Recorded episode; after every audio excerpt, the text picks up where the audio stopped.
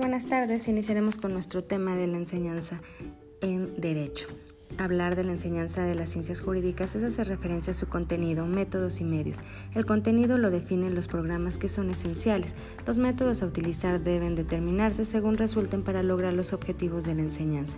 Y los medios son los instrumentos que cuenta el maestro que enseña materias jurídicas, tanto desde el punto de vista teórico como un sentido práctico, ya que éstas van de la mano para darle más herramientas al estudiante a la hora de encontrarse en el campo de trabajo.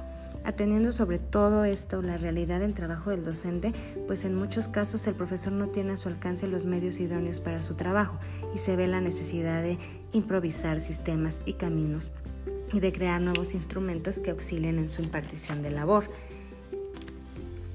tenemos que este artículo abordaremos más que todo el estudio y el concepto del perfil del docente en el área del aprendizaje en ciencias jurídicas. Este nuevo modelo de preparación profesional es basado en la necesidad de transformación de la educación superior como consecuencia de fenómenos sociales, tales como la globalización, la velocidad de las comunicaciones, la mayor disponibilidad de información que tenemos a nuestro alcance y características especiales del conocimiento contemporáneo que representan fuertes desafíos de la educación superior y la contemplan en la educación jurídica los docentes han percibido una evolución de nuevos procesos juristas, básicamente tres modelos que son distintos entre sí, que sería el enfoque de la responsabilidad que en un modelo de enseñanza, el derecho, cuyo énfasis se encuentra en el docente jurídico para posteriormente entrar al proceso de enseñanza y aprendizaje,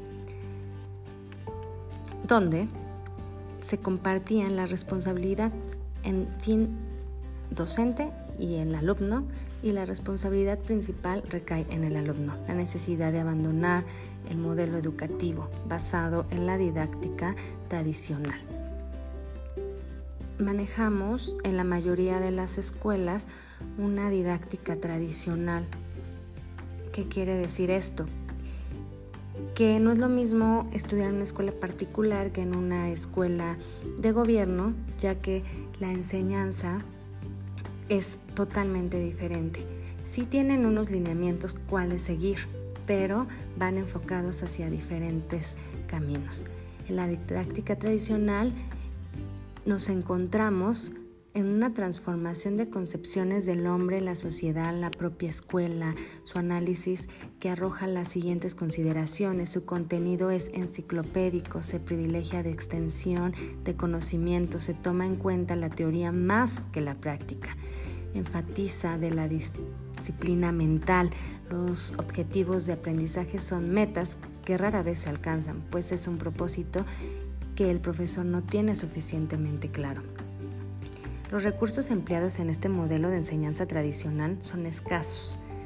La evaluación de aprendizaje consiste en aplicar exámenes y aplicar calificación al final del curso. La educación tradicional se maneja en concepto recepcionista de aprendizaje, que consiente en retener, en repetir información, hacer repeticiones memorísticas, dejando de lado las tareas afectivas de los valores separados de uno del otro, relacionados en la realidad social circundante. La tecnología educativa nos ha alcanzado. Tenemos nuevos materiales para poder impartir educación, nuevas aplicaciones, nuevos métodos para entrar de lleno al área de trabajo. No es lo mismo una persona que está estudiando, hablemos de la carrera de derecho, que está estudiando y que trabaja en un tribunal, que tiene los conocimientos empíricos a una persona que viene totalmente ajena a lo que es el desarrollo en el campo laboral. Tenemos como docentes que buscar el método idóneo para que ambos, ambas partes aprendan de la misma manera, que tengan las herramientas para enfocarse en, en un futuro en su campo de trabajo, para tener más posibilidades y el saber el cómo y el por qué y el cómo llegar a ese, a ese, a ese proyecto de vida, a ese, a ese aprendizaje que al salir al campo de trabajo no los requieren, ¿no? Muchas veces te piden práctica cuando apenas te vas este, titulando, ¿no? Entonces es importante llevar por lo menos un conocimiento básico de lo práctico, no solamente lo teórico, y agarrarnos de esas herramientas innovadoras que la tecnología nos brinda. De antemano les agradezco su atención.